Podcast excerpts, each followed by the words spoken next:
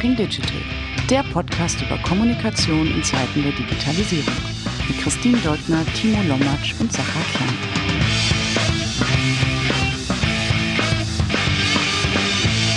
Es ist das Jahr 2020 und äh, hätte mich irgendjemand vor drei, vier Monaten gefragt oder vielleicht auch vor äh, zwei Monaten noch, wie geht es weiter mit Talking Digital? Dann hätte ich gesagt, ach komm, sprich mich bitte nicht darauf an. Wunderpunkt, ähm, leidiges Thema. Es hat irgendwie nicht sollen sein. Ähm, es hat irgendwie nicht geklappt.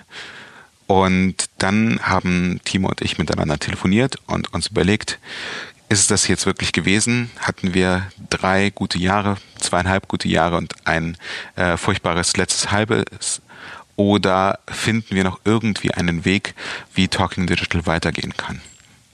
Genau. Genau. was ist dann passiert? Genau. Dann bist du aus Hannover weggezogen nach Berlin. Nein, ähm, Hannover strahlt und er blüht weiter. Ich habe in Hannover gesessen und in Hannover hat man ja die besten Ideen immer. Ähm, dafür ist Hannover bekannt. Und ähm, habe aus dem Fenster geguckt, als wir telefoniert haben und haben gesagt, wir haben die ganzen Jahre einen, einen gravierenden Fehler gemacht in der ganzen Aufstellung. Ähm, wir, haben, äh, es, äh, wir haben es auf zu wenig Schultern und zu schwache Schultern verteilt, äh, intellektuell gesehen vor allen Dingen.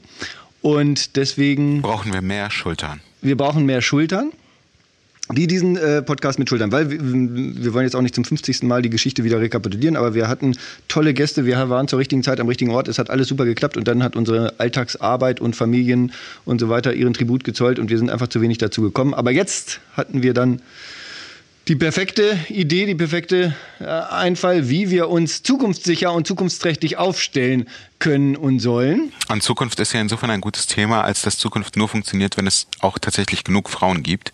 Ähm, weil ohne Frauen gibt es keine Zukunft. Äh, und Zukunft ist gut für alle, wie wir in der Harald Schmidt Show eins gelernt haben. Und deswegen sitzen wir heute ähm, tatsächlich nicht nur ähm, zu zweit, ähm, Timo und ich, äh, live vor Ort in Berlin, äh, sondern äh, zu dritt und haben nicht einen Gast, sondern einen neuen Host an unserer Seite. Ähm, und wenn es eine weibliche Form für Host gäbe, dann würden wir sie jetzt anschlagen. Haben wir aber nicht. Dafür aber eine wunderbare Person, die jetzt hier mit uns sitzt und ähm, die wir gerne vorstellen wollen. Und vielleicht, liebe Christine, kannst du dich einmal in aller Kürze vorstellen. Wer bist du? Was machst du? Und ähm, wie kommt es, dass du hier sitzt? hallo, danke. Sehr aufregend heute für mich. Ähm, genau, wer bin ich? Ich bin Christine Dolgner. Hallo. Hi.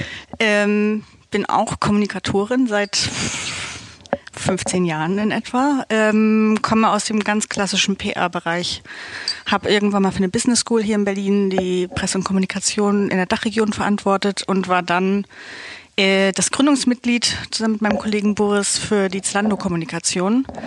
Äh, in der Abteilung habe ich dann auch so ziemlich fast alle Themen mal mitbetreut. ähm, von klein nach groß gescaled, professionalisiert, internationalisiert und nach intern kommuniziert. Und nach acht Jahren hat es mich letztes Jahr dann verschlagen und zwar an neue Ufer. Und jetzt bin ich die Leiterin Marketing und Kommunikation bei BCG Digital Ventures. Und das treibe ich heute.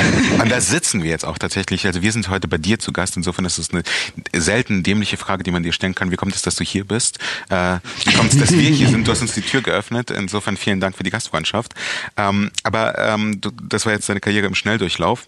Vielleicht fangen wir mal ganz, ganz, ganz vorne an. Du hast erzählt, du hast äh, angefangen klassisch mit PR für eine Hochschule.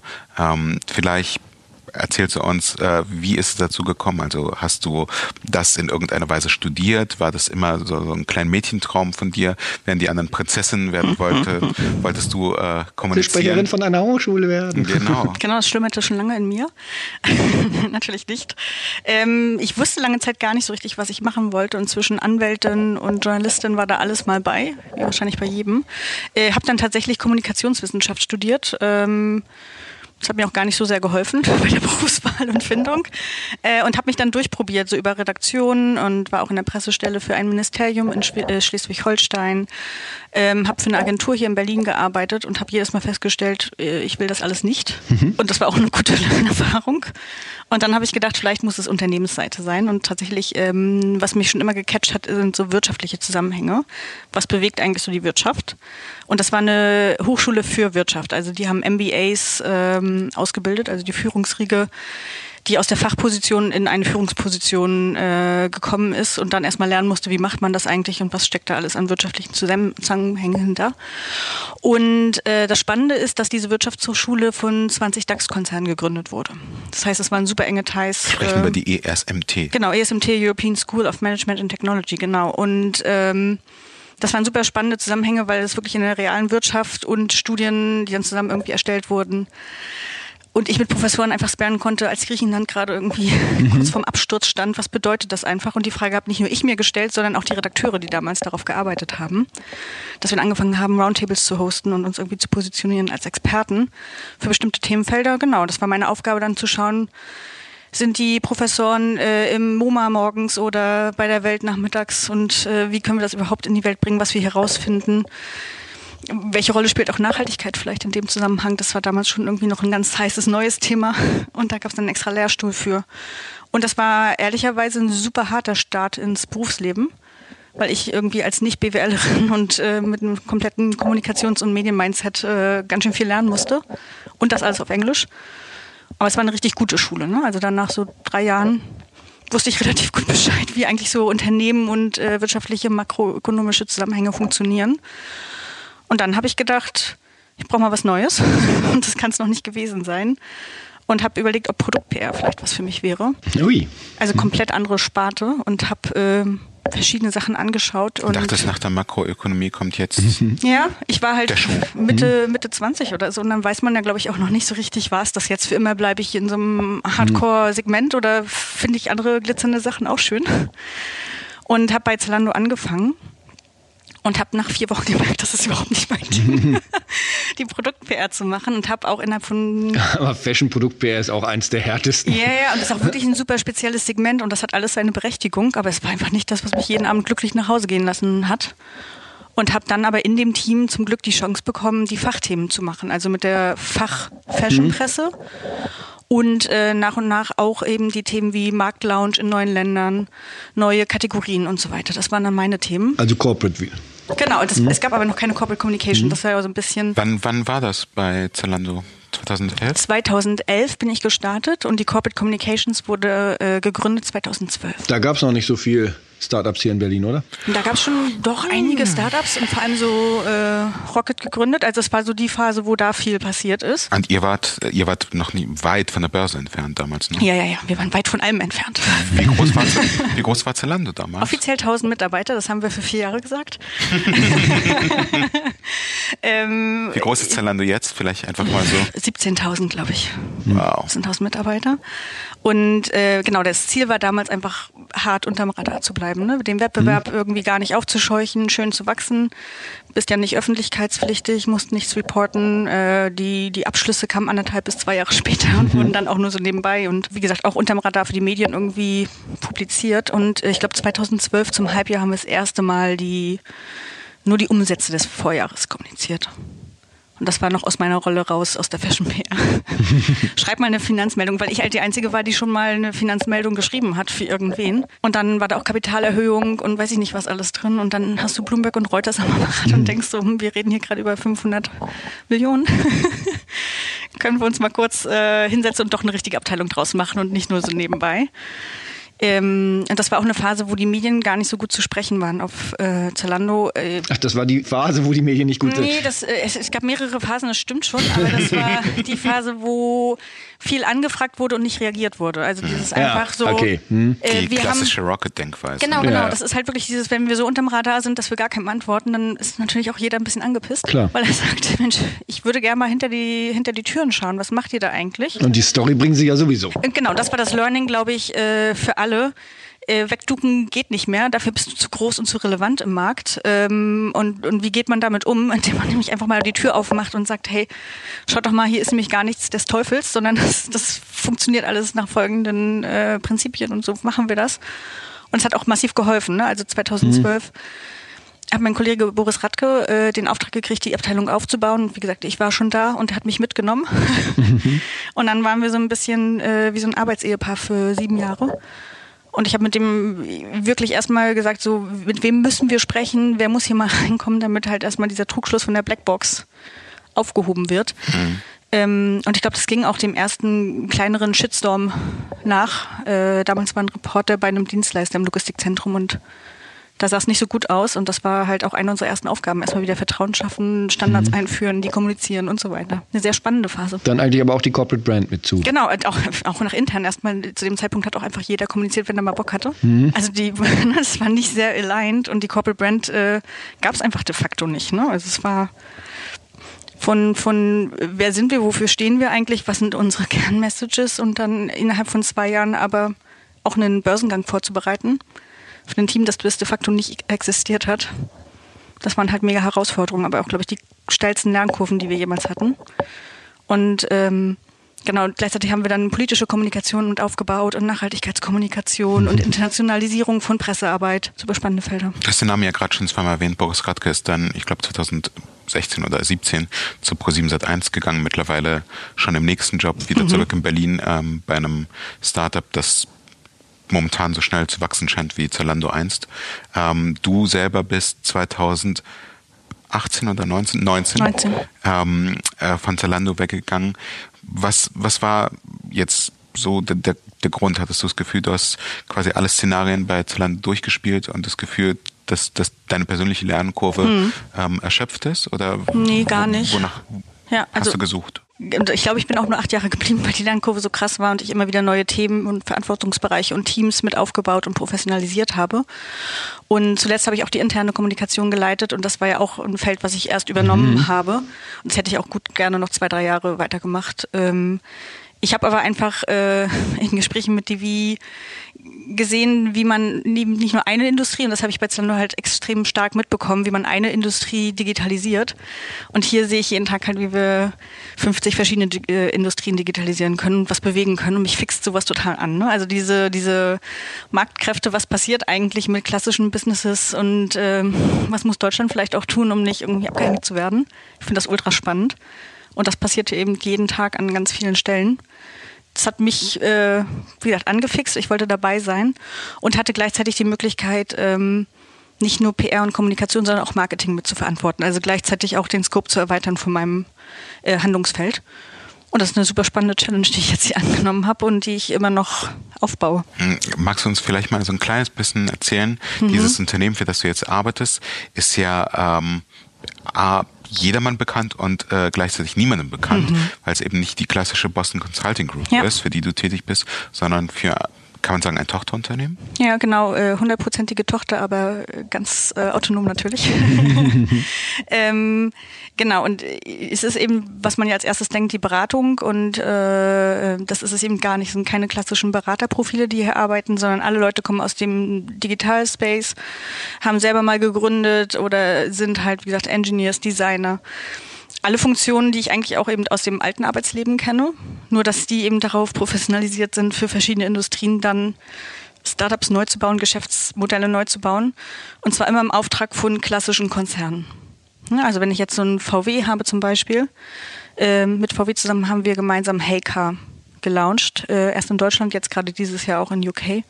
Und das wäre einfach so ein Beispiel für welche Potenziale gibt es eigentlich, die noch nicht ausgeschöpft sind, die ähm, der Konzern aber gerne für sich entdecken möchte. Und wie können wir mit äh, sowohl Geschäftsmodell helfen, ähm, Research im Markt, aber eben auch dieses Businessmodell komplett zu bauen, also wirklich schlüsselfertig von, vom Konzept an Bord äh, bis zum fertigen Team und Office gestafft, geheiert, alles da und die übernehmen das dann und führen das weiter. Und das passiert im Schnitt in acht Monaten, acht bis zwölf Monate. Deine Rolle hast du ja gerade schon beschrieben, mhm. dass du Marketing und Kommunikation machst. Ähm, ist das eine Rolle, die vor allem nach außen hin wirkt, um die Prinzipien von Boston Consulting Group Digital Ventures ähm, zu tragen und bekannt zu machen? Oder hast du auch Aufgaben äh, sowohl nach in, in Richtung der Mitarbeiter wie aber auch in Richtung der Konzerne, für die ihr tätig seid? Ja, tatsächlich, äh, also sowohl nach außen auch schon zweischneidig. Das eine ist einfach die Wie zu positionieren mhm. und das andere ist aber den Ventures auch zu helfen, in den Markt zu kommen. Ne? Also wenn, wenn die neue, ist eine neue Marke, die noch niemand kennt und ähm, es gibt verschiedene Konstellationen. Manchmal äh, launcht der Konzern die Marke selbst, manchmal will der Konzern aber gar nicht äh, visibel sein in, dieser, in diesem Launch. Dann ist es das Venture allein und dann haben die es gar nicht so einfach im Wettbewerb mit der Aufmerksamkeit äh, und allen anderen äh, Startups da draußen. Äh, manchmal machen wir das dann gemeinsam oder eben die ganz autonom. Das sind verschiedene Szenarien, die wir da durchspielen. Und äh, genau, das sind die beiden externen Komponenten. Dann gibt es eine semi-interne Komponente nach BCG. Also auch das ist natürlich einfach eine Riesenfirma und dort äh, kennen alle den Begriff, aber nicht jeder weiß, was steht dahinter. Sicherzustellen, dass da natürlich auch eben unsere Erfolgscases und äh, aktuellen Projekte äh, visibel sind und äh, intern ist ein Teilaspekt. Also es ist jetzt nicht so, dass es eine Hauptaufgabe ist, aber wir gucken schon natürlich ähm, in Richtung Employer Branding, die Talente extern und intern zu halten, happy zu machen und auch im, im Berliner und deutschen Ökosystem stattzufinden. Das finde ich, äh, oder stelle ich mir als eine der größten Herausforderungen auch vor, weil, weil ihr zieht die Dinger in äh, acht, zwölf Monaten hoch. Ähm, dann gehen sie raus. Will ich dann nicht die Leute, die es aufgebaut haben, mit an Bord behalten? Hm, es kommt auf die Motivation der Mitarbeiter an. Also ist, hm. der Großteil der Mitarbeiter will halt bauen. Hm. Und das ist halt, das motiviert die. Und deswegen möchten die auch verschiedene Industrien, verschiedene Startups erleben und finden es auch, also die können auch loslassen. Aber ja, es gibt natürlich ganz viele Ventures, wo dann ein oder zwei Leute aus dem Team mitgehen und sagen, ich habe mein Herz verloren. Mhm. Das war jetzt so cool und äh, ich glaube daran, an die Vision. Ich will mit. Und das ist auch okay. Gut, und da muss man ja auch immer weiter rekrutieren. Immer weiter rekrutieren. genau, die Maschine ihr, geht weiter. Und ihr, wenn, wenn man unten auch reinkommt äh, und einfach die Atmosphäre mitkriegt, ihr rekrutiert ja auch international. Ja, ja, also es sind mehr internationale als äh, deutsche Mitarbeiter definitiv. Das ist für ähm, Timo ungewöhnlich, weil in Hannover ja die Amtssprache Deutsch ist, wohingegen in Berlin mittlerweile die Amtssprache alles außer Deutsch ist. Das äh, stimmt nicht ganz. Auch tatsächlich auch in Hannover, auch bei unseren Kunden ist eigentlich bei der Hälfte äh, jetzt auch schon alles in Englisch und wird in Englisch aufbereitet. Ist, ist tatsächlich so. Ähm, und die Mitarbeiterzeitschriften, die wir machen, machen wir in 13 Sprachen international. Bist du auch, also eure Kunden sind aber aus Deutschland? Also die, die Konzerne kommen aus Deutschland hauptsächlich? Mm, hauptsächlich ja, aber die Region ist größer. Die heißt CIMA, Central Europe, äh, da gehört auch die Nordics mit rein, Osteuropa, Middle East ein bisschen und auch Afrika. Okay. Also wir sind schon als Region relativ groß aufgestellt. In Europa gibt es zwei Offices, noch eins in London und einen kleinen Satelliten in Paris, einen kleinen Satelliten äh, in den Nordics. Also das geht nicht nur. Und auch die deutschen Konzerne, die mit uns arbeiten, launchen nicht nur in Deutschland. Also wir haben auch Kunden, die in China mit uns launchen zum Beispiel. Ah, okay. Wir bauen das aber hier. Mhm. Also super. Und wir machen auch Kollaborationen zwischen den Offices. Es gibt ein mega cooles Venture von uns. Ähm, das sind Teams aus Australien und Berlin, die daran zusammenarbeiten.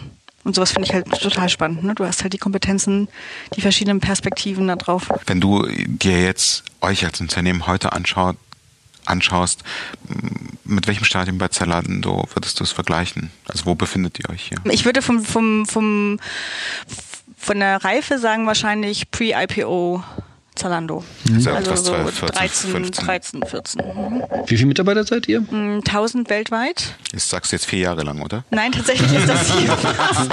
ich hätte das mal nicht sagen sollen, aber es ist hier tatsächlich wahr. 1000 weltweit, äh, knapp 300 in Berlin. Das okay. ist das zweitgrößte Office äh, global. Das größte ist das Headquarter in Manhattan Beach, Los Angeles. Da warst du ja auch schon zu genau. Gast. Wie, ja, ja. Wie, wie, wie, können wir uns das Office, also vielleicht für diejenigen, ich meine, wir sind ein Podcast und kein YouTube-Channel, wenn man hier reinkommt, sieht es wahnsinnig ähm, gestriegelt und, und cool aus. Also im Grunde alles, was man sich an, an modernen Workplaces vorstellen kann, findet man hier. Ähm, vieles ist digital, elektronisch. Man äh, hat im Grunde äh, jeden, vor jedem Meetingraum ist ein Screen und man sieht, wer drin ist. Ähm, ihr habt eine sehr, sehr große offene Küche, ähm, wo an der Seite auch Arbeitsplätze sind, äh, so dass Leute quasi in der Küche arbeiten können. Ähm, es ist eine, eine Lautstärke, die äh, suggeriert, dass Menschen da sind, aber trotzdem noch respektvoll miteinander kommuniziert werden kann, dass, dass, dass man sich auch konzentrieren kann. Ähm, sehr, sehr, sehr modern. Also im Grunde wahrscheinlich, wie man sich das vorstellt, wenn man irgendwie darüber nachdenkt, wie in Berlin digital gearbeitet wird, so als Idealzustand. Wie, wie können wir es uns in LA vorstellen, bei euch im mm, Headquarter? Architektonisch äh, relativ ähnlich. Also es gibt ganz gute Innenarchitekten anscheinend, die, äh, die wie beraten. Äh, die Offices sehen vom Look and Feel sehr ähnlich aus, aber sind natürlich anders, äh, äh, anders äh, located. In, in London ist es direkt am Piccadilly Circus, halt mega cool. Ne? Das ist auch nochmal so ein, mhm. glaube ich, super Benefit. Äh, und und äh, aber in LA am Manhattan Beach ist es ähm, nah zum Strand, also no kidding, die Partner gehen morgens surfen, bevor sie ins Office gehen. Also nicht unattraktiv. Berlin am Meer hätte ich jetzt beinahe gesagt. Und es ist aber nicht in LA, sondern außerhalb von LA, dadurch ein bisschen ruhiger und nicht zwei Stunden Traffic, äh, um ins Office zu kommen. Ähm, ja, auch sehr futuristisch. Äh, zwei Floors und äh, lauter verschiedene kleine Inseln mit Teams, die an den Ventures arbeiten und einen ganz fancy schwarzen Tunnel, wo die Kunden reingeführt werden und dann natürlich erstmal die Präsentation bekommen und äh, äh, immersed werden, wie man so schön sagt, äh, damit sie das, das Denken und die Art, wie wir arbeiten, verstehen. Ähm, beeindruckend international. Du hast vorhin gesagt, du warst euch pitchen. Im Vorgespräch, ja, ja. Ja, genau. Ja, ja. Äh, Im Vorgespräch hast du gesagt, Ja, äh, du warst euch pitchen. Was machst du denn eigentlich den ganzen Tag? Und was, also, also ich komme drauf, also mit dem, Mhm. äh, du warst euch pitchen. Ähm, also warst du euch als Unternehmen pitchen bei Kunden? Warst du eins der Startups pitchen? Wenn ja, warum? Weil, okay, jetzt verstehe ich es ein bisschen, weil du erklärt hast, ihr helft denen manchmal und dann genau. gehst du, aber, aber als wer, wer trittst du dann da auf? Also das würde mich auch interessieren. Trittst du Ja. dann als das Startup auf, ne? Oder als BCGDV oder, Ja, oder was? Und was machst du sonst so eigentlich? Also, weil, das, ne? Viel, vor allem. Ähm, ja, gute Frage. Was, was wir, was ich ja gesagt habe, so seit letztem Jahr bin ich hier und versuche gerade die Prozesse aufzubauen. Hm. Ähm, die, die Kommunikation, das Marketing wurde eigentlich bis letztes Jahr äh, zentral geführt aus Manhattan Beach für alle Center und äh, Berlin als zweitgrößtes Center hat sich entschieden, das stärker zu lokalisieren äh, mit dem Learning. Das funktioniert nämlich gar nicht so gut aus Amerika. Äh, Überrascht mich jetzt kann, total. Kann ich, kann ich auch unterschreiben. Was sind neun Stunden Zeitunterschied? Der Zeitunterschied, das, der kulturelle Unterschied, äh, die Inhalte, Redakteure möchten natürlich auch irgendwie lokal relevante Sachen hören und da ist, also die Kollegen machen einen super guten Job. Das ist einfach nur nicht das, was für deutsche oder auch Mhm. andere europäische Medien manchmal interessant ist und welche Diskussionen hier auch gerade folgen. Also zum Thema Digitalisierung, wo stehen wir eigentlich im Vergleich zu China und USA, brauchen wir uns ja auch nicht. Also, äh, also unterhalten, ganz kurz ne? dazu, meine Erfahrung in den letzten 15 Jahren war auch allein, wenn ich in Österreich PR machen Voll. will, sollte ich jemanden in Österreich vor Ort haben. Also wenn ich wenn ich es wirklich Sogar wenn ich in Hannover PR machen möchte. das definitiv. Und ähm, deswegen die Einsicht, wir sollten das noch stärker von hier machen, auch mit Blick auf Talente, mit Blick auf Kunden äh, und all die lokalen Gegebenheiten. Äh, die Prozesse einzuziehen heißt aber auch, ähm, wenn wir ein Venture bauen, also das sind die, die Kollegen, die dann eben Designer und Engineers und äh, Architekten sind, äh, die, die machen das. Und dann kommt zu dem Punkt, wir gehen an den Markt und wie lernen die Leute eigentlich darüber, dass dieses neue äh, Startup da ist. Dann haben das die Leute aus den Ventures mitgemacht. Das sind aber bestenfalls noch äh, Online-Marketing-sichere Leute. Performance-Marketing sicher zu Richtig, 80 genau. Prozent. Ja, ja, ja. Und das heißt aber noch nicht, dass du dann eine gute Launch-Kommunikation damit machst. Das Oder eine, eine Brand-Strategie. Genau. Und da fehlt dann, Brand- Brandstrategie findet tatsächlich intern statt. Wir haben ein Kommunikationsdesign-Team, was dann eben solche Sprints anbietet und das den Ventures als Service äh, ermöglicht, ihre Brand mit dem ganzen Universum dazu zu bauen. Ähm, genau, aber unter anderem eine Unternehmenskommunikation funktioniert halt komplett anders und da kannst du auch nicht mit deinen Sales Messages rausgehen. Das, äh, das fruchtet in der Regel nicht so gut. Ähm, dann werden sich oder wurden sich in der Vergangenheit oft Agenturen dazu geholt, was natürlich total valide ist und auch gut. Ähm, aber auf der anderen Seite intern saß immer noch jemand, der nicht Erfahrungswerte hatte und das gut aussteuern konnte. Das ist schwierig für die Agentur, also für die externen Partner, mit so jemandem zu arbeiten. Die Ergebnisse und Expectation Management, ne, das ist alles so ein bisschen äh, eine schwierige, schwierige Sache. Das hat dann trotzdem funktioniert, aber ich glaube, die Effizienz war da noch nicht und das Potenzial noch nicht ganz gehoben. Ähm, so dass wir jetzt äh, über das letzte Jahr angefangen haben, das als Service aufzubauen. Also intern ein Service-Offering, ein Modell zu entwickeln, wie wir Ventures, die gerade im Bau sind, unterstützen können, an den Markt zu gehen, ohne dass wir als Abteilung komplett skalieren müssen. Das heißt, äh, wenn wir natürlich irgendwie 15 Ventures launchen, kann ich nicht äh, 15 Leute anstellen, die dann wie eine eigene PR-Funktion innerhalb dieses Ventures funktionieren. Äh, wie macht man das also? Und manche Ventures wollen auch gar nicht kommunizieren, wenn unser Vertrag endet. Das heißt, wir haben das Produkt fertig gebaut, aber vielleicht ist trotzdem die Marktreife noch nicht so weit, dass sie sagen, ich will jetzt schon im Wettbewerb stehen, sondern ich baue noch ein Jahr weiter unterm Radar. Und dann gehe ich mit einem sehr guten Offering raus. Ne? Also das heißt ja nur, ähm, die unterscheiden sich in ihren, in ihren Grundvoraussetzungen und manchmal begleiten wir die sehr früh und manchmal eher spät. Und dann spreche ich mit den Kollegen, habt ihr schon jemanden, braucht ihr noch jemanden? Ist das was, was wir als Consulting-Funktion für euch machen können? Oder ist das etwas, was so operativ ist, dass ihr einen Partner an eurer Seite braucht? Da helfe ich euch, den richtigen Partner zu finden. Wir können auch gerne die ersten äh, Strategien oder Messages gemeinsam überlegen und so weiter. Es ist sehr spannend. Du sitzt hier zwei Agenturnasen gegenüber. Ähm, ich war es lange nicht. Timo ist es äh, fast sein, sein, äh, fast geboren sein, worden. fast sein ganzes professionelles Leben. Ähm, wohingegen du, ähm, ist ja auch ein sehr, sehr schöner Nebeneffekt, dass wir das in Zukunft ähm, eben nicht äh, als reine Agenturvertreter machen, sondern eben auch wirklich jemanden dabei haben, der ähm, auf Unternehmensseite ähm, zu Hause ist. Ähm, das sowohl bei Zalando wie auch hier jetzt schon mit einigen Agenturen Berührungspunkte gehabt, um nicht zu sagen mit vielen. Ähm, was ist denn für dich Ausdruck einer guten Agentur? Was macht für dich eine gute Agentur aus? Und wer sollte im Zweifel sich bei dir nicht melden, äh, wenn er zu viel Zeit hat? Mm, Ich glaube, so inhaltlich gesehen eine gute Agentur, weil ich einfach vor allem in diesem Digitalbereich äh, unterwegs bin. Leute müssen halt richtig fit sein und das es klingt so wie selbstverständlich, ist es aber leider gar Nee, nicht. ja, ja. Ähm, und äh, wenn du sagst, ich bin in vielen Agenturen gearbeitet, das fußt vor allem darauf, dass ich ja die internationale äh, Pressestelle bei Zalando verantwortet habe und für 15 Märkte die äh, Pressesprecher plus die Agenturen dazu gesteuert habe. Ähm, und gerade international sieht man extrem deutlich die Unterschiede, wie so Agenturen inhaltlich funktionieren. Und das sind dann sehr klassische Netzwerkagenturen. Und dann fehlt aber diese digital das Digitalverständnis für die Themen, für die, für die Möglichkeiten, fürs Agenda-Surfing einfach. Und das ist was, was ich extrem geschätzt habe. Und das findet man aber mittlerweile relativ schnell raus, äh, wenn man sich über aktuelle Themen unterhält. Wo steht eigentlich jemand und vertraue ich dem, dass er das kann? Ähm, das andere, was ich an Agenturen äh, sehr schätzen oder eben nicht schätzen gelernt habe, ist dann die, die Proaktivität. Ne? Also dieses, warum gibt man sowas eigentlich raus, wenn man die Kapazitäten für bestimmte Sachen nicht hat oder weil es ein so spezieller Fall ist, dass man eine Expertise einkaufen muss, die man intern nicht abdecken kann. So, das ist also entweder kapazitär oder fachlich gelagert. Und wenn ich jetzt von der kapazitären Seite drauf schaue, dann ist es wirklich so, dann habe ich auch nicht die Möglichkeit, mir das Monitoring in Land XY den ganzen Tag anzuschauen und zu übersetzen und rauszufinden, was ist eine Diskussion, an der wir teilhaben sollten, weil wir eigentlich, äh, weiß ich nicht, äh, Opinion Leader da werden möchten. Und das ist auch nicht selbstverständlich, dass die Leute die richtigen Nerven treffen und die richtigen Maßnahmen dafür vorschlagen, um das unterzubringen. ne? Also mir geht's nicht darum, jeden Tag 15 Redakteure anzurufen, das ist auch einfach Quatsch, aber die richtigen Messages zu entwickeln und zu sagen, jetzt ist ein guter Zeitpunkt, nutz das für dich mit und geh raus und dann hast du einfach Quick Wins. Neben großen strategischen Themen, die ja eh aus dem Unternehmen heraus an die Agenturen kommen und so eine Jahresplanung irgendwie durchzusetzen.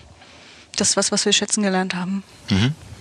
Und vielleicht das Letzte, was ich nicht schätze, Overselling.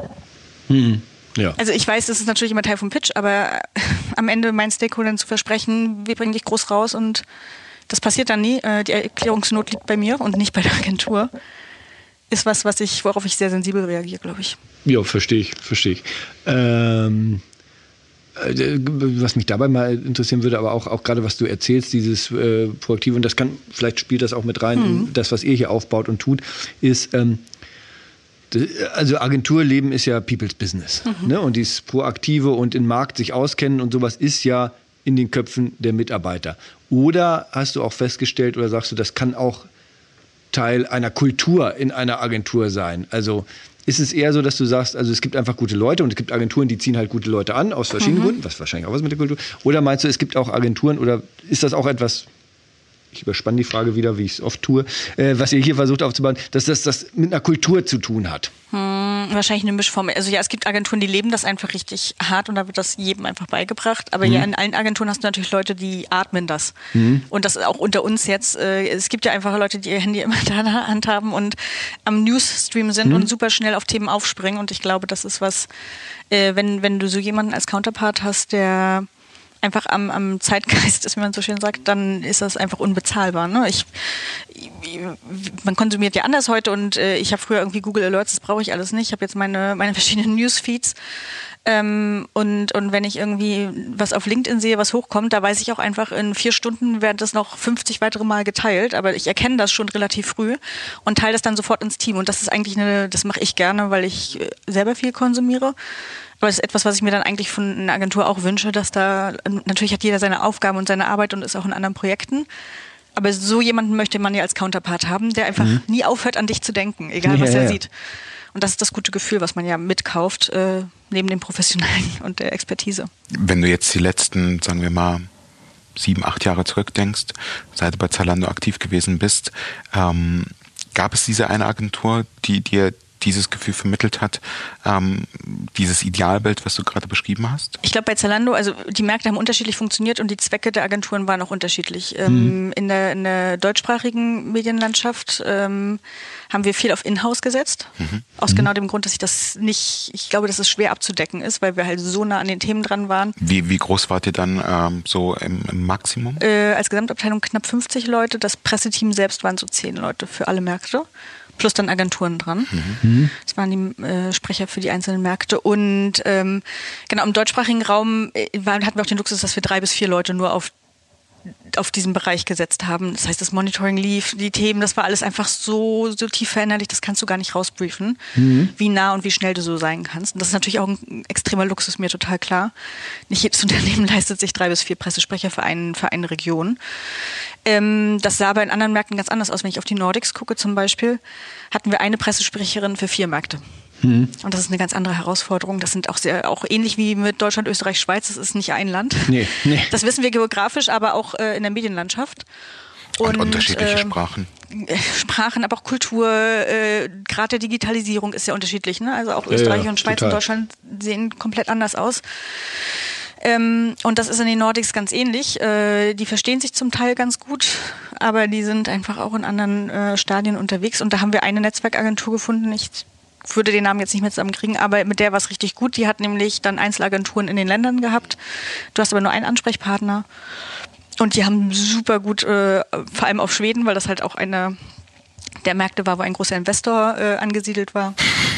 Ähm, und die haben aber einfach wirklich gut äh, die Medien, die Themen auf dem Radar gehabt und sind auch mit innovativen und neuen Ideen um die Ecke gekommen. Das war dann echt schön zu sehen, wo es gut flutscht. Das andere war, äh, in Italien hatten wir lange eine Agentur und die waren einfach super gut vernetzt und haben dann auch dieses, was ich auch gerne mag, ist so ein bisschen äh, Transformations- oder Transferleistung zwischen Kunden, ohne dass mhm. ich mit dem Kunden was zu tun haben muss. Aber dann haben nee. die Sachen gepitcht und haben einfach mehr als einen Kunden, sondern haben halt ein Überthema gefunden, auf die verschiedene Sprecher der Kunden einzahlen können. Und das ist natürlich super dankbar. Der Redakteur kriegt gleich super viel Input, war mega happy und wir waren natürlich irgendwie in einem Kontext genannt, der uns aber auch anderen geholfen hat.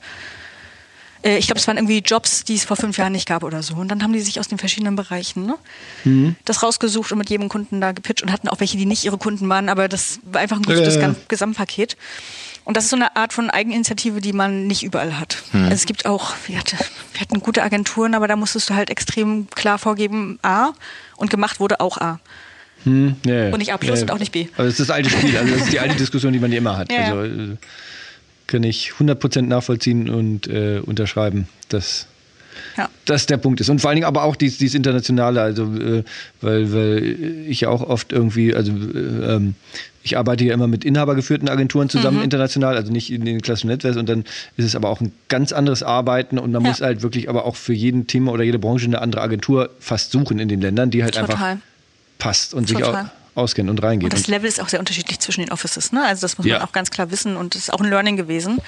Ähm, genau, und wenn ich jetzt, das war ja eher alles ähm, äh, um die aktive Platzierung, das andere sind natürlich Themen, die wir hatten, äh, die dann vielleicht eher Expertise gelagert waren. Ne? Also wenn es um Nachhaltigkeitsthemen ging oder wenn es um Krisenthemen ging, dann hat man bestimmte Agenturen, die solche Fälle schon mal betreut haben, weil einfach die, wenn du, wenn du ein Team von zehn Pressesprechern, die alle zwischen 25 und Ende 30 sind, dann hat man nicht schon alles erlebt. Mhm. Da fehlt, oder als wir den Börsengang gemacht haben, ja. da waren wir ein Team von fünf Leuten und definitiv hat noch niemand was mit dem Börsengang zu tun gehabt. Ich habe eine Studie promotet über Börsengänge, aber das war das nächste, was, was bei uns da dran war. Und da gibt es auch einfach ähm, äh, juristische Fallstricke, von denen man wissen muss. Ansonsten mhm. ist man super schnell in einer sensiblen äh, Region unterwegs und das findet weder Investor Relations noch der Legal Counsel richtig gut. Und da ist man extrem dankbar für so eine Fachagentur, die das schon hundertmal gemacht hat, die das nicht aus der Ruhe bringt und die dich an die Hand nimmt und da richtig gut durchsteuert. Mhm. Jetzt haben wir so ein kleines bisschen schon etwas über dich erfahren und über dich gehört und ich glaube, das werden wir äh, mit Sicherheit auch noch in den nächsten Episoden ähm, raushören, wenn du dann nicht mehr diejenige bist, die die Fragen beantworten möchte und soll, sondern vor allem auch diejenige, die die ähm, Fragen stellen wird an, an unsere Gäste. Was sind denn Dinge, die dich tatsächlich vor dem professionellen Kontext beschäftigen und ähm, wo du dir Fragen stellst, in welche Richtung sich Kommunikation 2020 und fortfolgende Jahre entwickeln wird. Hm, also ich weiß gar nicht, ob es jetzt so ein generelles äh, Thema für alle ist, aber für mich jetzt aktuell ist es einfach super interessant zu sehen. Ähm, ich komme ja wie gesagt aus dem klassischen Presse-PR-Bereich mhm. und mache jetzt aber Kommunikation und Marketing mhm. und finde aber, je mehr ich mich damit beschäftige, desto sinnvoller ist das auch, äh, äh, das so zu betrachten.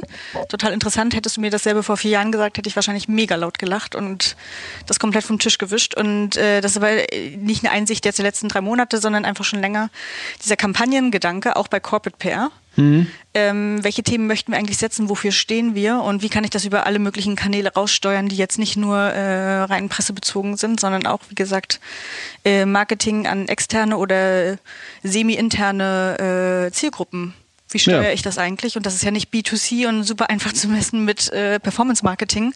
Da müssen wir sich irgendwie ganz neue Wege einfallen lassen. Das ist ein extrem spannendes Feld. Ähm, meine Vermutung ist aber, dass es noch mehr Leute umtreibt, äh, wenn ich im Netzwerk in Berlin unterwegs bin und jetzt weiß ich nicht, äh, Global Women in PR mhm. ein Event ausrichtet, wo es um die Rolle Marketing und versus mhm. äh, Kommunikation geht dann scheint das eher schon was zu sein, was irgendwie viele beschäftigt. Und also wir haben das ja, ich habe ja tatsächlich mal irgendwann in meinem Studium von 99 gibt es, glaube ich, ein super Buch, auch integrierte Kommunikation. Da wurde immer integrierte ja, Kommunikation. Genau, das kenne ich auch noch, ja. aber ja, integriert, mein Gott. Ja, genau. Äh. Da wurde das schon immer die Sau äh, durchs ja, Dorf getrieben und sonst was und das ging in Wellen. Aber ich glaube auch, ich habe irgendwie das Gefühl, dass wir jetzt gerade an einem Punkt kommen, wo wirklich vieles tatsächlich breit stattfindet oder ja, das, was, was man schon lange sagt. Also auch äh, egal, auch wenn es Social Media und, und, und was weiß ich, was Kommunikation betrifft und sonst was. Also ich, ich hole meine alten Charts wieder raus, die 15 Jahre alt sind und auf einmal treffe ich auf eine andere Resonanz und krieg's breiter rein. Aber ähm, ich bin leider nicht ganz so zuversichtlich. Ja, er schüttelt seit fünf Minuten den Kopf. Ja, ja. Ich wollte ganz kurz nur noch ergänzen äh, zu diesen, äh, zu diesen ähm, also ich glaube auch, das ist ein super spannender Punkt und dass das gerade oft vorangetrieben wird. Ich sehe aber auch in manchen Bereichen nicht und in manchen Bereichen wird es wieder auseinandergezogen. Ähm, was auch mal interessant wäre, können wir auch ein paar Folgen mal reingehen und wenn irgendein Hörer ein Beispiel oder eine Meinung dazu hat, was die Verschmelzung... Oder vielleicht selbst an der ja. Schnittstelle zwischen Marketing also, und Was ich festgestellt habe, ist halt, das hängt auch sehr viel mit dem Vertrieb zusammen, also mit der Branche natürlich und der Aufstellung der Organisation und mit dem Vertrieb. Also manchmal hat man es natürlich irgendwie, der eine Vorstand hat Marketing, der andere hat Kommunikation, mhm. jetzt wollen sie sich das nicht teilen, deswegen äh, können sie es nicht zusammenpacken oder dann hätte ja einer der Vorstand nicht mehr, das ist der eine Grund. Aber manchmal hat es ja auch wirklich prozessuale Gründe, die, und wenn, wenn Marketing sehr, der Vertrieb sehr stark ist und Marketing sehr stark am Vertrieb ist, dann ist es auch, das Umdenken ist noch viel, viel größer, die in Kommunikation mit reinzukriegen und das kann da ein Problem Ich glaube, es hängt auch ganz stark am Geschäftsmodell. Ne? Also genau. das eine ist auch, äh, auch bei Zalando gibt es eine, eine B2B-Kommunikation. Mhm. Ähm, das ist vielleicht gar nicht so klar, weil das natürlich ein B2C-Konzern ist auf den ersten Blick. Das andere ist aber der Plattform-Aspekt äh, von so einer Firma. Und da sind natürlich ganz viele äh, ähm, ja auch Unternehmenspartner, hm. mit denen man arbeitet und da zahlt eine Corporate PR sehr, sehr stark darauf ein, wie man ja. sich vermarktet. Hm. Ja. Ähm, und das ist, äh, deswegen ist das schon ein fließender Übergang, äh, wenn es auf der Ebene ist. Ja. Aber, aber Sache, hast du Unterzuckerung oder Nein. stimmst du nicht überein? Nee, deswegen, deswegen zuckt dein Kopf so die ganze Zeit. Ich stimme deswegen nicht überein, weil wir einen Punkt übergehen, der eigentlich auch nicht existieren dürfte, aber leider eben viel zu häufig existiert. Das sind Eitelkeiten und Politik. Und Klar. Ähm, wir hatten jetzt gerade im Dezember und Januar einen Auftrag von einem äh, Konzern, wahnsinnig angenehme Zusammenarbeit, ähm, tolle Kollegen, fachlich tipptopp und die sich von uns einen Schulterblick und eine strategische Einordnung gewünscht haben und ähm, im Grunde unterschiedliche Szenarien, die wir für sie in einer Sachfrage entwickeln sollten. Ähm, und dann, dann haben wir eine Radikallösung entwickelt, wo wir dann eben schon beim Schulterblick zu hören bekommen haben. Das finden wir inhaltlich richtig gut und das ist etwas, was wir gerne verfolgen möchten. Das ist aber etwas, was wir gegenüber unseren Kollegen äh, nicht verkaufen können. Und äh, klar ist natürlich, dass wenn ein Unternehmen eine bestimmte Größe erreicht, unterschiedliche Stakeholder hast, die unterschiedliche Interessen haben, unterschiedliche Budgettöpfe und du dann eben schauen musst, dass nicht jede Abteilung irgendwie ihre eigene Agentur beschäftigt und ihre eigenen äh, Interessen verfolgt. Und das ist, glaube ich, offen und ehrlich etwas, etwas, was viel gravierender ist als integrierte Kommunikation, weil es schon helfen würde, wenn es nicht integriert wäre, aber sie trotzdem einem übergeordneten Ziel folgen würden, jenseits von, von Eitelkeiten. Ja, oder einzelnen, oder wenn auch äh, Zielvorgaben einzelner Abteilungen ähm, sich dann teilweise in Konkurrenz zueinander stehen. Ne? Ja. Ganz witzig, weil ihr, ihr habt ja eben gefragt, was treibt mich dieses Jahr oder was ja. sehe ich 2020? Ich hatte drei Themen und äh, das zweite ist tatsächlich äh, Unternehmensziele und Kommunikationsziele. Ja. Und äh, ich glaube, dass das in ultra vielen Fällen nicht hart aufeinander einzahlt. Mhm. Und auch innerhalb des Unternehmens, also das gilt dann nicht nur für die Kommunikation, sondern auch für die anderen Sub- und Partnerabteilungen. Äh, ja, ja. Also ähm, und ohne dass ich jetzt der, der Überverfechter von OKRs bin, aber es gibt bestimmte Mechaniken, wie man halt sicherstellen kann, dass alle am Ende auf dieselbe Strategie und dieselben Ziele einzahlen, auf ihre, äh, auf ihrer Fachebene, auf ihre Art und Weise. Ähm, und ich glaube, Kommunikation, also zum Thema Messung und so weiter eh, aber auch zum Thema, was für einen Impact generieren wir eigentlich mit Kommunikation für eine Firma und wie ähm, geht es auch auf Geschäftsziele und äh, übergeordnete Ziele ein. Mhm. Ähm, das beschäftigt mich schon länger und jetzt aber auch gerade aktuell hier und äh, ich finde es aber mega spannend, daran zu arbeiten. Ähm, Dritter Punkt wäre äh, persönliche Positionierung. Was ich jetzt gerade sehe, ist halt wieder so eine Welle an Leuten. Also mhm. es sind ein paar Leute zurückgetreten und ich sehe jetzt gerade so die zweite Welle, wie viele rausgehen und sich nochmal wieder äh, in der Digitallandschaft neu positionieren und die neuen äh, Opinion Leader hm, Rollen verteilt werden. Mhm. Und das sind so, äh, glaube ich, so die drei Trends, die ich gerade am interessiertesten. Persönliche Positionierung meinst du von ähm, Entscheidern von. Genau, also Leute, die einfach immer angefragt werden, wenn es darum geht, wie steht es um Deutschland, wenn es ja, um genau. Digitalisierung geht. und da hast du halt deine fünf, das wissen wir alle und da passiert gerade ein bisschen Wobei, was. Ne? Also wir, ja. es ist heute äh, der Tag, an dem wir aufnehmen, es ist der 24. Januar 2020. Äh, es ist die Woche, in der äh, viel in Davos diskutiert mhm. wurde äh, und aus Davos heraus und rund um Davos. Dein äh, CEO ähm, war auch vor Ort. Ähm, genau. Gehört es denn eigentlich, äh, weil wir, wenn wir über dieses Person Profiling sprechen, gehört es dann auch tatsächlich dazu, dass man bei solchen Großereignissen einfach dabei sein muss, um, um eine gewisse ähm, Wichtigkeit äh, auch von Medien zu erfahren. Ich habe vor, vorgestern ähm, einen Artikel im Handelsblatt gelesen, in dem es um die äh, Digitalisierung unserer Gesellschaft ging und um künstliche Intelligenz. Und ich fand es sehr, sehr spannend, dass ein Kunde von uns genannt wurde, ähm, wo wir überhaupt einfach gar keinen aktiven Stake an dieser Arbeit hatten, schlicht und ergreifend, weil sie in Davos waren und weil sie dem Redakteur vor, vor das Mikrofon gelaufen sind und er dann eine Stimme eingefangen hat. Ja, also es ist einfach Teil von so einem Gesamtmix auf jeden Fall. Und äh, wie gesagt, wenn ähm, BCG DV ist ja eine globale Firma. Und wie viele deutsche Manager und Managerinnen gibt es eigentlich an der Spitze von globalen Digitalkonzernen? Das ist schon eine Sonderrolle, die, die, die Stefan Groß-Hilbeck da hat. Und äh, so ein Forum wie Davos, und da ist eben auch BCG als, als Mutterfirma sehr aktiv, ähm, äh, hilft natürlich A, mit den anderen, mit den anderen Opinion-Leadern sich auszutauschen, mit Kunden, die da selbst vor Ort sind, in, im Gespräch zu bleiben und äh, auch, auch auf politischer Ebene bestimmte regulatorische Themen irgendwie zu besprechen. Also es ist einfach äh, auf 15 verschiedenen Ebenen super relevant da zu sein, ist aber nicht unser Haupttool würde ich sagen. Und ich, mhm. ich sehe in der Szene auch andere Leute, die ohne nach Davos zu fahren sehr gute, sehr gute Wege finden, sich in die Medien zu bringen, einfach mit guten Themen und auch mhm. ähm, mit dem richtigen Push dahinter. Ne? Mhm. Ich schaue mal äh, immer wieder auf die Uhr und ähm, wir gehen, ja, ist, wir erreichen ähm, eine Dimension, die, die wir versuchen wollen, so langsam zu vermeiden. Deswegen ja. ähm, kommen wir vielleicht so langsam zum Schluss dieser Folge und Episode. Christine, ähm, erzähl uns doch mal in einer perfekten Welt äh, schauen wir in die Zukunft. Es ist das Ende des Jahres 2020, dein erstes Talking Digital Jahr. Ähm, wer dich jetzt heute anschauen würde, äh, stellt fest, dass, dass sich dein Leben im Laufe der nächsten Wochen nochmal äh, massiv verändern wird, äh, weil du zum zweiten Mal Mutter werden wirst. Ähm, was muss passieren? Wen musst du interviewt haben, damit du sagst, es war ein gutes Jahr? Von wem möchtest du lernen? Wem möchtest du Fragen gestellt haben? äh, unglaublich viele Leute. Also ich bin, glaube ich, eine neugierige Person und äh, treffe gerne viele Leute. Ähm, wie gesagt, was ich super spannend finde, ist so ein bisschen, was treibt gerade so die Digitalszene um. Es gibt viele Frauen, äh, die als Gesichter von, von bekannten Startups zurückgetreten sind und neue Sachen anfangen. Da würde ich gerne mal ein bisschen tiefer reinsteigen was, was passiert danach? Also eine Anna Alex hat es jetzt gerade äh, bei der DLD-Konferenz announced hm. und da kommt Planetly. bestimmt noch. Hm? Planetly. Ja, genau. Mhm. Und da kommen bestimmt noch eine ganze Menge andere Sachen und da bin ich halt äh, extrem gespannt drauf. Ähm, ich bin ein bisschen zwiegespalten äh, aus der Vergangenheit, finde es aber extrem spannend und auch motivierend, ähm, was gerade passiert mit dem Deutschen Startup-Verband. ähm, dem ganzen Messaging drumherum. Wir haben das erste Mal einen German Startup Award im März. Genau, und äh, ich finde den Christian Miele einfach, und das ist ja so ein bisschen, was die Wie und, und den Startup-Verband jetzt gerade verbindet. Ähm, alte Industrie und digitale Zukunft. Das ist erst so in einer Person und ich finde deswegen sein Profil einfach super spannend.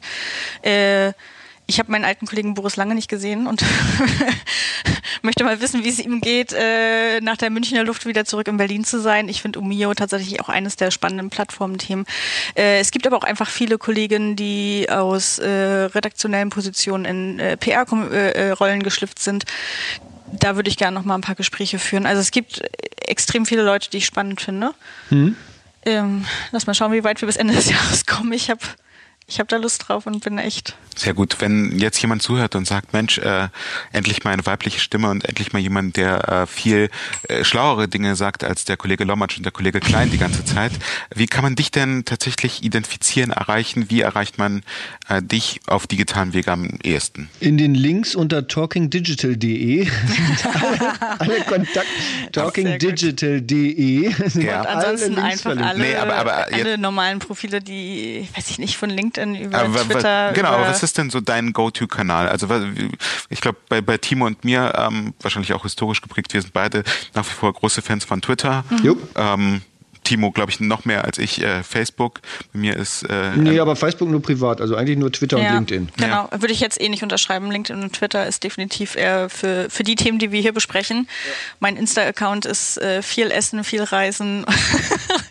das, ist, das sieht schön aus, aber hat irgendwie mit, mit dem Rest gar nicht so viel zu tun. Und äh, Facebook weiß ich nicht, Facebook ist tot. Ja, also Facebook bin ich nur privat, ne? Also da bin ich also Facebook-Gruppen finde ich noch sehr, aber auch private Gruppen halt. Also ich würde nicht in eine Facebook Social Media Marketing Marketinggruppe gehen. Und keiner von euch sagt TikTok?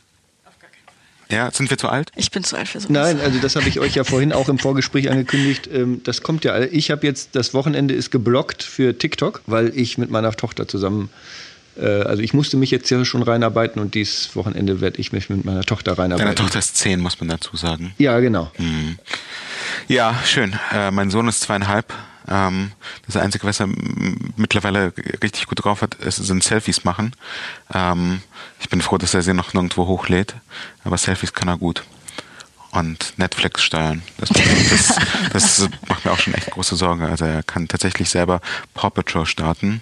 Ähm, aber das ist dann vielleicht wieder ein Thema, das wir mit jemandem besprechen, der sich mit der Psychologie und dem äh, ich find, Medienverständnis von Ich finde, da ist ein ganz spannendes Thema noch, was mir jetzt gerade untergekommen ist, ist, ähm, ähm, du, wenn du so guckst, Erziehung deiner Kinder und mhm. welche Peergroups, die so reingeraten und wie du die Erziehung gestalten willst, da haben wir auch auch da haben wir einen neuen Endgegner, nämlich die Algorithmen, die in unser ganzes Leben reingehen. Weil, weil viele Sachen, die ich versucht habe, von meiner Tochter fernzuhalten, werden ihr jetzt von Spotify-Algorithmus vorgeschlagen, ne? weil der erkennt hat, ne? also da ist ein junges Mädchen, also zehn Jahre alt wahrscheinlich, von den Hörgewohnheiten, und dann schlage ich dir einfach diese Sachen vor, die ich finde überhaupt nicht zu dem passen, was sie sonst hat. Und das ist diese ich muss ehrlicherweise sagen, also wenn irgendjemand von Spotify zuhört, ähm, ich liebe euch seit 2009 und ich hasse euch seit 2017, sagen wir mal seit 2018. Da war mein Sohn ein Jahr alt und wir haben angefangen, über meinen Account ähm, Rolf Zukowski zu hören. Und das Problem ist ja, dass anders als bei Netflix kannst du ja nicht so ich, mit einem Klick zwischen den Accounts switchen. Wir haben zwar einen Familienaccount bei Spotify, aber es läuft alles über meinen Account und der ist total verhagelt. Als jetzt am Jahresende die Jahresendcharts kamen, äh, er mir irgendwie Rolf Zukowski aus, äh, ohne Ende und irgendwelche ähm, Hörspiele und, und Kinderlieder werden mir jeden Montag in meiner Playlist äh, vorgeschlagen. Und ich denke, ich habe doch nicht fast zehn Jahre lang einen vernünftigen Musikgeschmack kultiviert, damit er jetzt mit so einem Blödsinn verhagelt wird. Also liebe Spotify, schafft tatsächlich den Switch zwischen den einzelnen Accounts bitte, ohne dass man sich aus- und einloggen muss. Das ist aber nur ein Exkurs. Ähm, wir freuen uns auf ein gemeinsames Jahr 2020. Äh, ja, vielleicht wolltest du gerade darauf hinaus. Ich wollte nicht reinfallen ins Wort wir lernen auch gerade bei uns zu Hause, uns nicht in das Wort zu fallen gegenseitig. Aber ich bin dir jetzt. Aber ich weiß nicht, was du sagen. Also ich wollte auf den Digital, äh, Talking Digital Tooltip ja, hinaus. Ja, ich wusste da, nicht, ob du da, den vergessen nein, nein, hast, vielleicht nein, in deinem jugendlichen nein, Leichtsinn. Nein, nein. Also, hm, schön, Jugend. Ähm, Immerhin haben wir jetzt wieder eine Person unter 40. Ähm, You're welcome. hier. Ähm, Nein, wir freuen uns gemeinsam auf äh, ein, ein schönes Jahr 2020. Äh, wir werden tatsächlich wieder versuchen, äh, einen, einen Rhythmus zu finden. Seid nachsichtig, wenn uns das nicht gelingt und haltet uns die Treue. Ähm, ihr dürft uns auch gerne weiterhin mit dem Hashtag TalkingDigital auf Twitter in den Hintern treten und ermutigen. Und falls ihr Vorschläge für uns habt, mit wem wir sprechen sollen und wen wir treffen sollen, ähm, macht es auch am besten auf Twitter. Wir haben jetzt in den letzten Wochen, Timo und ich, ein paar Vorschläge per E-Mail erhalten. Ähm, spannend finde ich dabei tatsächlich jetzt aus Agentursicht, wie, wie mangelhaft diese Vorschläge ausgearbeitet sind. Also anscheinend hat niemand bemerkt, dass wir jetzt fast ein halbes Jahr lang keine neue Episode hatten, sondern die äh, Anfragen so formuliert werden, als ob wir nach wie vor regelmäßig äh, on air gehen. Ähm, aber darüber hinaus, wenn ihr jemanden vorschlagen wollt, auch wenn ihr es beispielsweise in einem beruflichen Kontext für einen Kunden macht oder für einen Arbeitgeber, erklärt uns bitte warum. Also wer ist diese Person? Geht nicht davon aus, dass wir sie kennen ähm, und erklärt uns auch so ein bisschen, was diese Person kann und worüber wir mit ihr diskutieren können. Nun aber tatsächlich zum finalen Ende, Timo hat es angedeutet, liebe Christine, wir haben ja am Ende jeder Episode den Talking Digital Tooltip. Du wirst sehen, man kann es nach fast drei Jahren aussprechen, ohne sich die Zunge zu brechen. Ähm, was ist dein liebstes digitales Instrument, ob es eine App oder ein Gadget oder was auch immer ist, äh, ohne dass du nicht leben möchtest, weil es dein Leben einfach einfacher macht? Genau, also vielleicht äh, eine, eine zweigeteilte Antwort. Sachen, ohne die ich nicht leben möchte, Everything Google. ähm, ich bin Android und Google äh, Supporterin und äh, bin da fest von überzeugt, äh, in dieser Umgebung die beste Arbeit leisten zu können. Ähm, das aber nur als Side Note. Etwas, was ich glaube, was ernsthaft das Leben äh, verbessern kann, ist eine App, die ich vor allem zum Reisen nutze und die habe ich letzten Sommer, als ich nämlich angefangen habe, äh, auch mal nach Amerika für die Arbeit zu fliegen und man ja gar nicht dann irgendwie wie sonst im Urlaub so zwei, drei Wochen hat, um sich zu akklimatisieren, sondern es geht relativ fix hin und her. Und ich leide äh, massiv unter äh, Jetlag. Mhm. Und wenn man aber dann produktiv sein muss und am nächsten Tag ins Office äh, geht und da auch gerne mal irgendwie acht Stunden plus in Meetings sitzt und komplett im Eimer ist, bringt das nicht so viel. Die App heißt Timeshifter und äh, da kannst du deine gesamten Flugdaten eingeben und äh, Reisezeit und Umstände und so weiter. Die App hilft dir und sagt, wann du auf gar keinen Fall schlafen solltest und wann du hm. schlafen solltest. Beispiel, cool. äh, aus Berlin losfliegen abends, macht fast jeder, damit er dann hm. in Amerika ankommt und dann ist er den nächsten Tag da. Aber der Biorhythmus sagt dir, jetzt geh auf jeden Fall schlafen, weil du bist ja müde. Wir machen auch das Licht mhm. aus im Flieger. Und das ist genau das Falsche, was man machen kann, zum Beispiel, wenn man an die Westküste fliegt. Ähm, ergo habe ich das letzte Mal äh, im Flugzeug gesessen mit der Lampe, die mir ins Gesicht gestrahlt hat und habe dann Sachen geschaut und gearbeitet, zehn Stunden am Stück, damit ich auf gar keinen Fall einschlafe. Mhm. Und es hat mega gut funktioniert. Also auch wirklich, wann Kaffee, wann Sonne, wann Licht, wann aufhören mit Kaffee als Vorbereitung auf demnächst mal schlafen. Äh, wie lange musst du noch durchhalten? Motivierende Sprüche und ähm, ich habe tatsächlich äh, sowohl auf dem Hinweg, also ich, ich war jetzt schon ein bisschen kaputt, aber nicht so zerstört wie sonst, irgendwie drei Tage lang nicht geschlafen.